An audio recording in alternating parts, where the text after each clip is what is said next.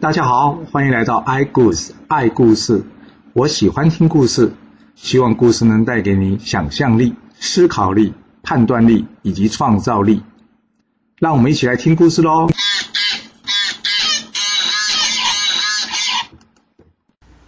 上次说到呢，楚国率领大军要去攻打这宋国啊，晋文公立即召集群臣来讨论，是不是应该出兵去援助这个宋国。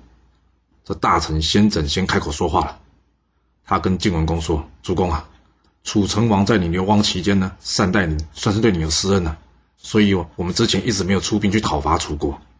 不过他们现在出兵攻打宋国，这可是天赐良机啊！晋国能否成为霸主，就在此关键一战啊。”晋文公点点头说：“嗯，我想要同时解决齐跟宋两国的问题，大家觉得应该怎么做？”胡言说。楚国刚刚得到曹国的支持，又与魏国联姻，这两国都是主公的仇敌。我们可以直接出兵攻打曹魏两国。楚国听到这消息之后呢，一定会将军队移转过来救这两国啊。这样齐国与宋国的危机就可以解除了。这胡衍为什么说曹国跟魏国是晋文公的仇人呢？大家还记得吗？当初晋文公流亡经过这魏国啊，魏国不肯开城接纳，而这曹国更离谱。除了对晋文公无礼之外，还偷看他洗澡，所以呢，这两国都成为晋文公的仇人啊。所谓君子报仇，十年不晚嘛。晋文公终于等到这一刻了。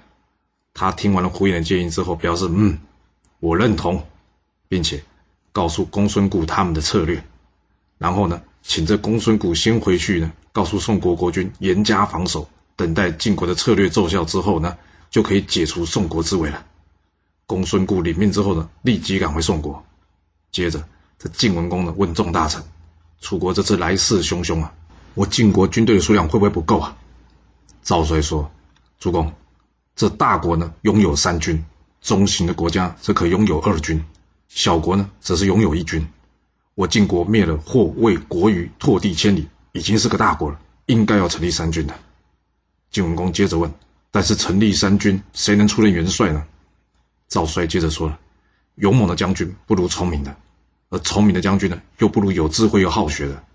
主公若是要找智勇双全的，我晋国大有人在；但是有智慧又好学的，我推荐的只有一个人，就是细胡。虽然这细胡已经快五十岁了，但是他有智慧又有仁义道德。只有有道德及仁义之人呢，才会爱惜士兵。你想想看呐，士兵是由人民所组成的，只有上司体恤下属。”下属才会愿意卖命，你说是吧？晋文公听完之后觉得，嗯，很有道理。于是，他任命细胡为元帅。这元帅啊，大概就是现在参谋总长的位置吧。而这细胡掌管中军，并且由细真担任副手，胡毛则是掌管上军，胡衍担任副手。最后呢，他任命赵衰掌管下军。但就在这个时候呢，赵衰却说：“等一下，主公。”栾枝、先轸、续成三个人能力都在我之上，我建议由他们三个人之中一人担任下军的统帅。晋文公听完之后点点头说：“好，那就改任命栾枝掌管夏军，先轸担任副手。那至于赵衰呢？赵衰则是担任大司马。这大司马呢，大约就是现在的国防部长。还有这荀令父负责为晋文公驾车，魏抽在一旁辅佐。”都安排完成之后呢，交由细胡亲自教阅三军，操演阵法。就这样一连三天呢，大家对于细胡的能力啊，都是有目共睹啊。原本这操练就要结束了呢，就在此时突然间刮起了一阵大风，啪嚓，竟然把军旗给吹断了。哇，当过兵的都知道，这很不吉利啊。三军未动，这军旗就折断了，大家大吃一惊啊。只有这西湖呢。淡淡的说了一句话：“没事啊，既然是帅旗折断，表示只有我一人会出事，大家别担心。”呃，这这算是在安慰人吗？细胡可是主帅哎，他出事，大家没事。大家好奇的接着问他：“这什么意思啊？”西湖笑着说：“主公此行一定会成功的，只是我跟大家同事的情分没多少天了。”大家听他说这话呢，似懂非懂，想要再追问这西湖啊。但西湖却只是笑笑着说：“哎呀，时间到了，你们就知道了。”大家看西湖不担心，又说的胸有成竹的样子，所以想，嗯，既然没有事了，那就别多想了，所以就不多问了。晋国大军准备出击，而这时候呢，晋文公问西湖说：“你看，我们要不要分兵去攻打曹魏两国啊？”西湖跟晋文公说：“主公，这问题我与先轸先讨论过了。我们这次出兵呢，不单是要报复曹魏两国的私仇，更是要完成主公的霸业啊。分兵虽然可以打赢曹魏两国，但恐怕无法抵挡后面来的楚国援军。所以我的建议是，我们假道魏国，讨伐曹国。这魏国与曹国关系又好，他一定不会答应的。我们派出使者呢，到魏国说明要假道，其实这是个虚招。实际上呢。”我们将同时派大军开往南河，只要魏国一旦拒绝，我们立刻突袭这魏国，以迅雷不及掩耳的方式呢，先攻下魏国，之后再移师攻击曹国，这才是上策啊！这曹国国君呢，向来不得民心，曹国居民一旦听到魏国被攻破呢，自然会失去战斗意志了。我们要再攻破曹国，就不是难事了。晋文公一听，真厉害啊！好，就照你说的办吧。果然。魏国国君拒绝了晋国假道的请求，而这时呢，晋国大军已经渡过黄河，来到魏国的五路。还记得五路这个地方吗？就是当初晋文公流亡时，饿得都没东西吃的，想向农夫讨食物及餐具，结果呢，这农夫却开玩笑说要将这土地呢送给他当餐具。之后还有介之推割下脚上的肉煮汤给晋文公吃，就是这里了。晋文公想到介之推，不觉又红了眼眶。一旁的魏抽说：“哎，大丈夫不留马尿，当初被这魏国给欺压的，我们这次一并讨回来，也算为介之推出口气了。”先轸说：“魏抽说的没有错，就让我去打头阵，取下吴路吧。”魏抽说：“好，我也一起去。”晋文公说：“好，就派你们两个取下吴路。”领命之后，先轸与魏抽呢一同前往攻击这个城池。先轸要士兵们呢多带一些旗帜。并且呢，在山上以及树林之间给他插好插满。魏抽一看，哎呦，你这搞什么东西啊？他问先轸：“我们不是来突袭的吗？怎么搞得好像声势浩大的样子？”先轸跟魏抽说：“啊，这魏国呢，本来就是臣服于齐国的，最近呢，改侍奉楚国。他的人民呢，其实一直担心呢，中原诸侯会出兵打他。现在我们把这旗帜呢，插得满山遍野的，他们一定会以为中原诸侯大军到来了，保管他们的胆子都吓破了。”怎么敢还对抗我们呢？这一仗关系主公是否能成为霸主，我们一定要先声夺人。魏抽听完之后说：“好，你比较聪明，就听你的，来吧，把这旗子给插好插满。”这五路的人民呢，听到晋国大军前来，又看到前方山林，一瞬间旌旗蔽空啊！大家想完蛋了，晋国大军到了，哇！大家赶紧好啊！就这样，城中百姓啊，争先恐后逃出五路。而这守城的将士呢，拦也拦不住这些人民啊！一下子，这五路几乎成为空城啊！那先轸及魏抽就这样轻轻松松夺下五路啊！晋文公听到他们战胜的捷报呢，回头高兴的对胡偃说：“真的如你当初说的，这是老天借农夫之口，将五路之地送给我晋国啊！没想到这么容易就拿下了。”于是命令老将细不扬留守在五路，其余大军继续前进。而这时候，突然间传来西湖病倒的消息。哇，怎么会这样？才刚开战，元帅就病倒了。晋文公赶紧来看着西湖啊。西湖对晋文公说：“主公，我的身体不行了，看来我得应这个大旗折断的征兆了。感谢主公你的赏赐，任命我为元帅。临死之前，我有句话要对您说。”晋文公沉痛的看着西湖说：“你说吧。”能办得到的，我都替你办到。西湖接着说了：“主公，我们这次出兵，不只是为了曹魏两国，主要的目标就是楚国。但是，要打倒楚国，还必须要有其他计划的配合。”晋文公说：“还有什么计划要配合？”西湖接着说：“要胜楚，必须先联合齐国跟秦国两国。齐国刚刚与楚国结怨，联合齐国不难。”我们趁刚刚的战胜，立刻派出使者向齐国表示友好结盟，齐国一定会答应的。齐国一答应，这曹魏两国自知腹背受敌，不可能一战，自然也就会主动来请臣了。一旦曹魏请臣，我们呢再赶紧联系秦国，大家连成一气，这打败楚国就不是难事了。晋文公说：“好，好，就照你的意思，我马上派人去齐国。”晋文公的使者很快来到齐国了。不过这时齐孝公已经病薨了，改由他的弟弟公子潘，也就是谁齐昭公即位。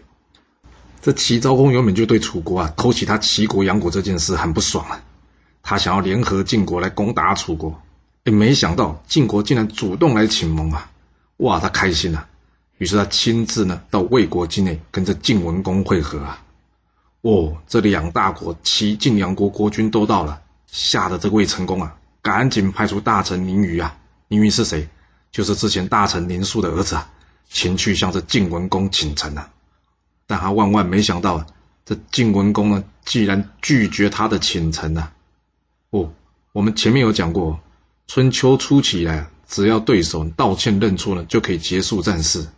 这晋文公算是打破这规矩的第一人啊。当然，他也不会无端拒绝了，他是有理由的。什么理由啊？他说这魏国呢，因为害怕才来请臣，并非真心呐。晋国这次出兵的目的，就是要踏平魏国都城楚丘，灭了魏国。哇！林瑜听到这回复呢，赶紧通报这魏成功啊。而魏国都城的百姓被晋文公这一番话呢，吓得怎么样？魂飞魄散啊！大家纷纷准备逃离啊。林虞跟着魏成功说：“主公，看样子晋文公对之前魏国对他无礼这件事呢，耿耿于怀。我建议主公，你先离开楚丘，让他无法针对您。这样，晋文公就有可能放弃攻打楚丘。之后，你再派人向晋文公求和。”这样或许有机会能保住魏国不被晋国给灭了。魏成功叹了一口气：“哎，先是我老爸得罪了晋文公，接着晋文公要来借道，袁选劝我答应，我又错估形势没有同意，导致魏国今天有灭亡的危机啊！你说的对，我对不起魏国人民，我应该先暂时退位的。”说完，他请大夫袁选以及他的弟弟蜀武。暂时负责处理国政，同时派遣大夫孙燕前往这楚国去求救，而他自己呢，则是逃出楚丘，躲避到外地去了。魏国的运气还不错，为什么？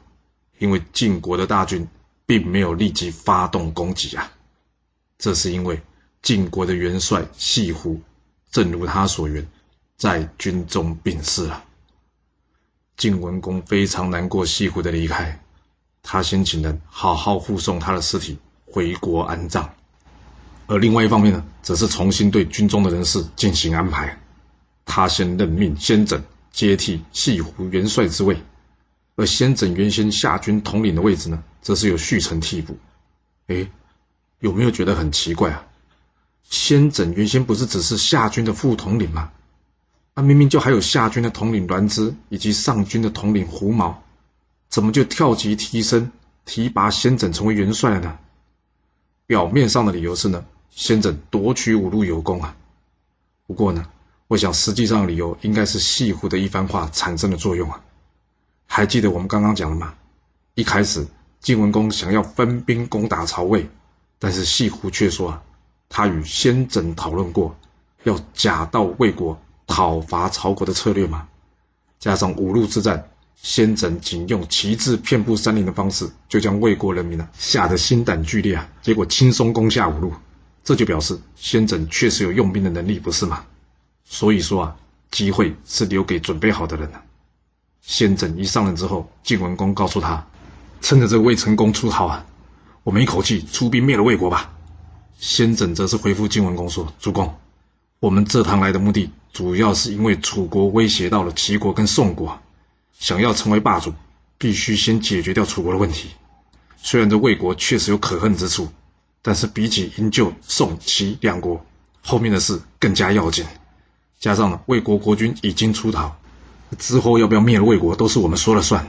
所以我建议，当务之急，我们还是先将军队按照原定的计划前往攻打曹国。等到楚国来救魏国的时候呢，我大军已经兵临曹国城下了。您看如何啊？晋文公一听，沉思了一下，然后说：“有道理，不要为了眼前的小利而忘了这次真正的目的。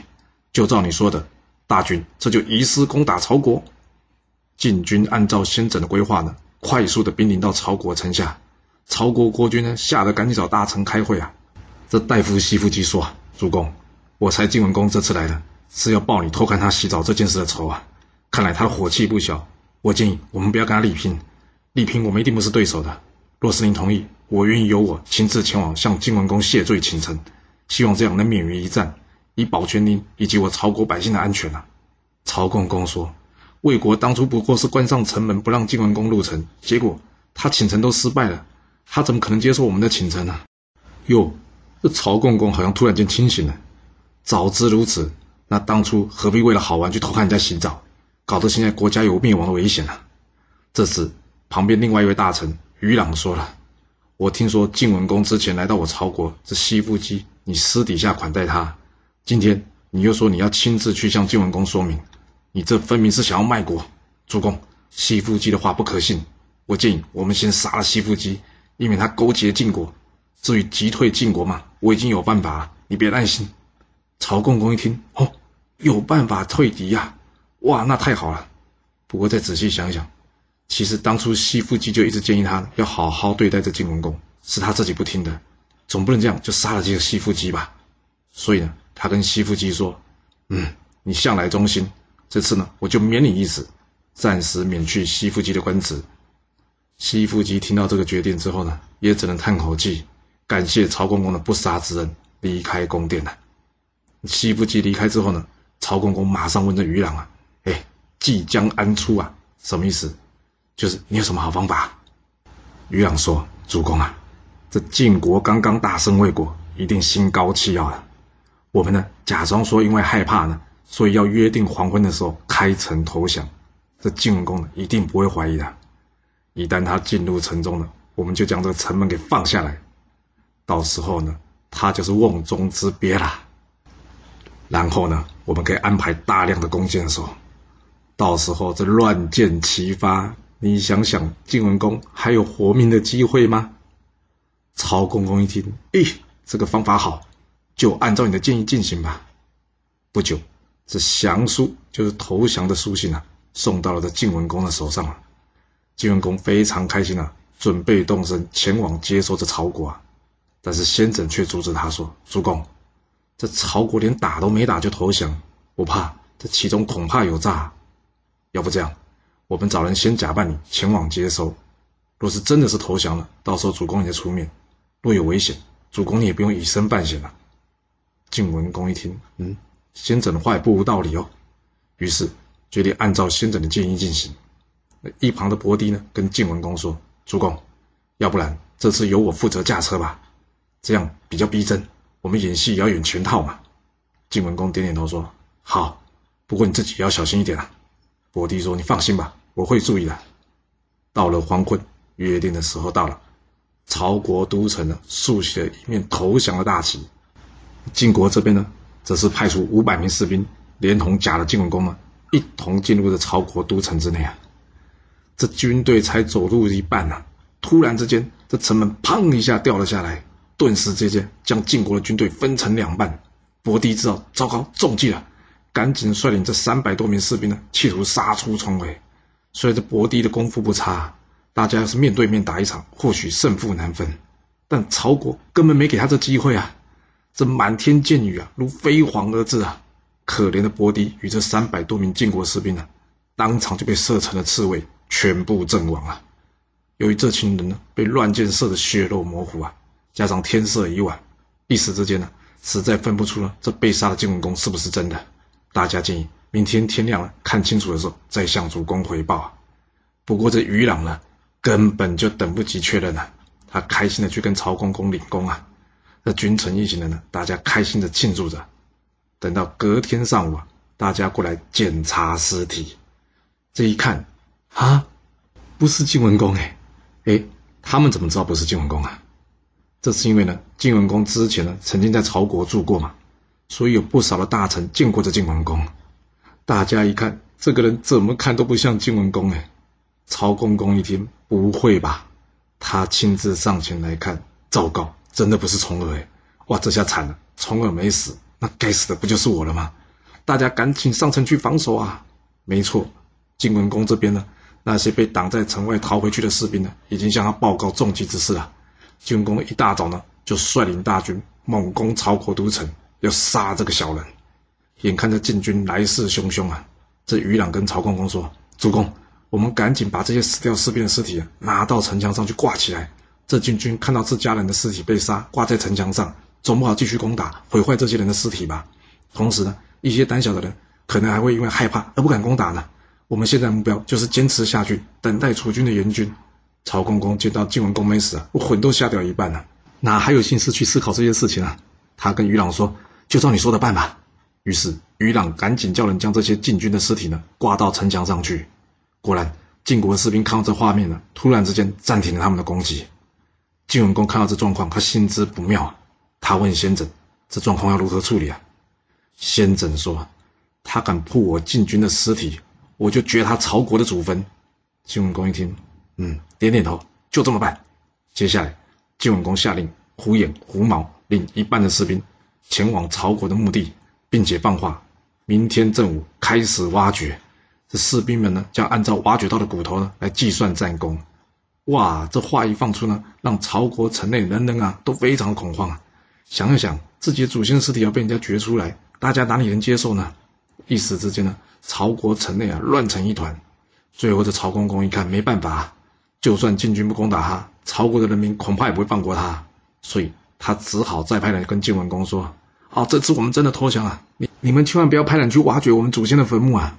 先轸说：“是你们曹国先诱杀我们军队的，接着又将尸体挂在城上曝尸，我们是逼不得已才要挖掘你们祖先的坟墓来泄愤的。”好，现在给你三天期限，将我军战死人员全部用这棺木装好，送回来给我们，我们就不挖掘你的祖坟。过了三天，若不送完我军阵亡将士的尸体，那就别怪我们了。三天之后，约定的时间到了。先轸先派人去大叫：“准备好要将我军将士的尸体还给我们了吗？”曹公公在城上说：“你们可以先退后五里吗？这样我才敢开城送出这些尸体呀。”先轸向晋文公报告之后呢，同意先将军队后撤五里。曹国一看，嗯，晋国军队已经后撤了，才敢打开城门将这尸体给运出来。不过这尸体呢，才运送出去不到一半呢，突然之间杀声四起，原来是先轸呢预先请这狐毛、狐眼、栾枝、续成预先埋伏啊，只等着城门一开，棺木运送到一半的时候呢，便突袭曹国，免得尸体运送完之后呢，曹公公这小人又变卦不投降了。曹公公完全没想到晋国会来这招阴的啊，这一时之间呐，城门被这些棺木车队给阻挡了，根本关不上来。他只好亲自到城上指挥作战，而城下的魏抽呢，一见到曹公公啊，所谓擒贼先擒王啊，他一跃而上，登上这个城楼啊，一把就抓住曹公公，另外一头颠杰也赶上来，他大刀一挥啊，当场把这准备逃走余党给解决掉了，晋文公顺利攻下曹国。进城之后，他叫人将记载官员的名单给找出来，接着他一一比对所有的官员。确定所有的人都在，没有一个人漏掉，除了这个西腹姬。晋文公问：“这西腹姬去哪了？”一旁的官员回答说：“西腹姬当初建议曹公公向你请臣，已经被曹公公给免官了，现在已经是平民了，所以这里面没有他。”晋文公看着曹公公对他说：“你整个曹国就一个贤臣，结果被你给免官，而你与这群小人每天在一起，把治国当儿戏。”今天不灭了你曹国，要等到什么时候啊？说完了，叫人将这曹公公先关起来。接着，他将曹国的三百多名官员呢，全部处斩，抄家，并将这些抄家获得的财物啊，分送给晋国有功将士。由于这西父姬呢，曾经对晋文公有接待之恩啊，晋文公下令，这西父姬的住所啊，也就是在城中北门一带，没有他同意，所有人不可以过去打扰他，违令者斩。之后，他将一半的军队留在城中看守，另外一半呢，则是随他出城屯兵在城外。晋文公的处置看起来没有什么大问题啊，但是他万万没想到，这样的处置却引来了一场让他后悔莫及的灾难啊！到底是什么样的灾难呢？为什么晋文公的处置会有问题呢？这故事会如何的发展呢？我们到下次才能跟各位说喽。好了，今天先说到这。若是喜欢今天的故事，记得给我五星评价，给我支持，或是点赞、订阅以及分享哦。其实历史就是顶层阶级的生活记录。若能了解他们的思考模式以及作业方式，我们便能有机会改变自己的未来。希望今天的故事能对你有所帮助。谢谢您来听我说故事，我们下次再见喽。